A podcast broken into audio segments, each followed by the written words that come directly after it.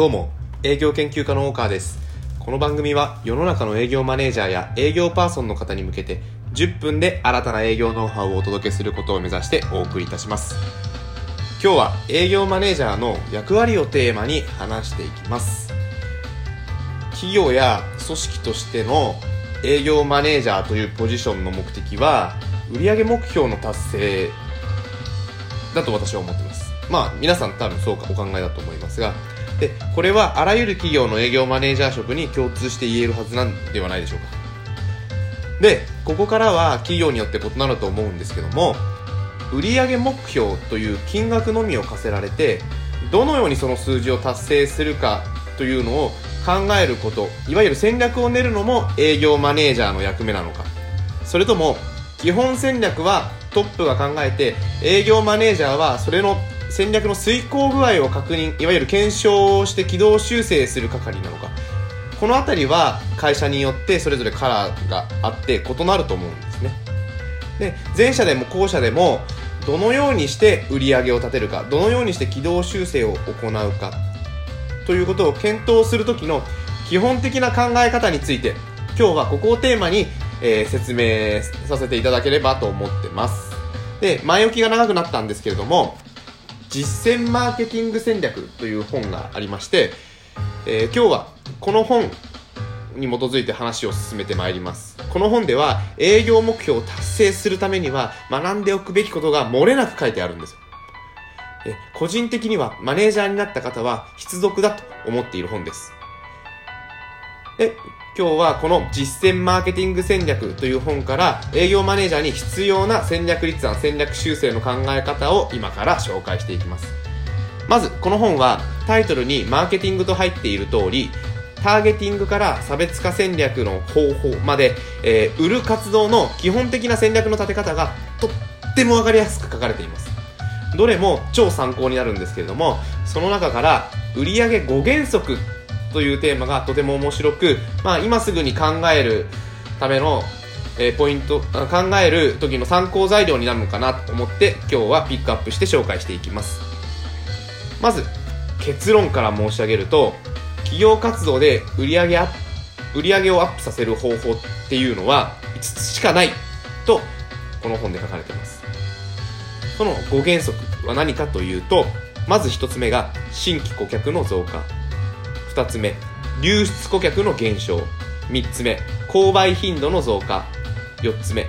買い上げ点数の増大。そして最後5つ目1点あたりの商品単価の向上。この5つが売上5原則ということでこの本には書かれています。では1つずつ解説していきますね。まず1つ目の新規顧客の増加について。これはその名の通りで、B2B にしろ、B2C にしろ、取引客数が増え増えれば、それに応じて売り上げは上がっていきますよね。で今はどの会社の営業部門においても、この新規顧客の増加が重要なテーマに上がっていることが多いんではないでしょうか。なので、ちょっとその具体的な新規顧客開拓とか新規顧客の増加の方法については、またどこかで、えー、機会を改めて話せればと思ってます。様々な方法論があるので今日はちょっとこの10分の中ではまとめきれないと思いましたので、えー、5原則の紹介にとどめさせていただきますね。では続いて2つ目2つ目。2つ目が流出顧客の減少です。流出顧客というのは既存顧客の取引停止。取引停止してしまった既存顧客のことを言います。例えば年間1000ケース購入していただいているお客さんが他社にスイッチ切り替えてしまって取引がなくなったとかサブスクサービスを契約していただいてたが解約されてしまいましたっていうのがこれが流出するということですね、えー、売上目標に金属売上目標に既存顧客との過去の取引実績から計算された計画的な売上数字。これぐらいは既存顧客から上がるだろうという売上数字が加算されている場合にはこの流出顧客を減らすという活動はとても重要だと言えますよね。では続いて3つ目。購買頻度の増加。これは取り扱っている商材にもよると思うんですけれども、えーと、例えばこれまで2ヶ月に1回しか購入してもらえなかった商材を1ヶ月に一度それも同じボリュームで購入してもらえるようになったらそれだけで単純にそのお客さんからは2倍の売り上げが立つことになります。このように4つ目あ失礼3つ目では購買頻度を増やすではないか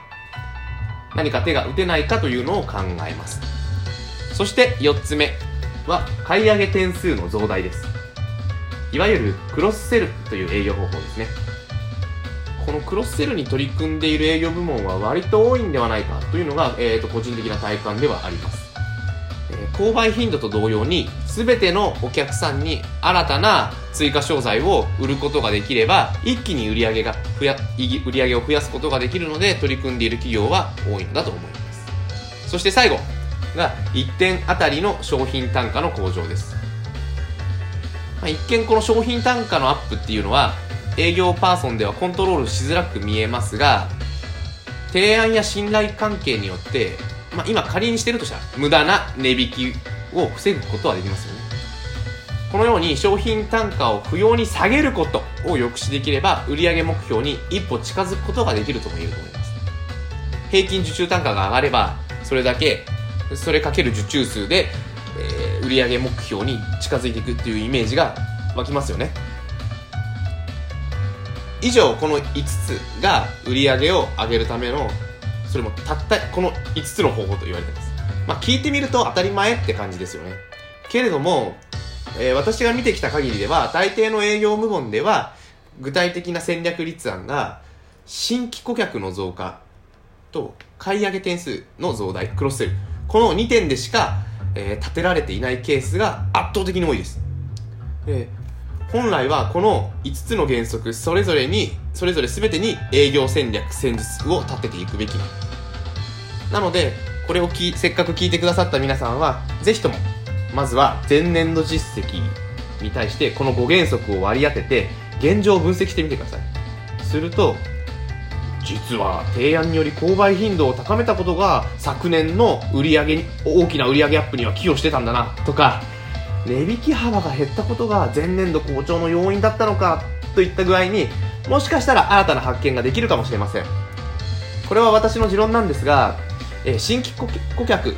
を増大させていくこと開拓できていくことは理想なんです。理想なんですけれども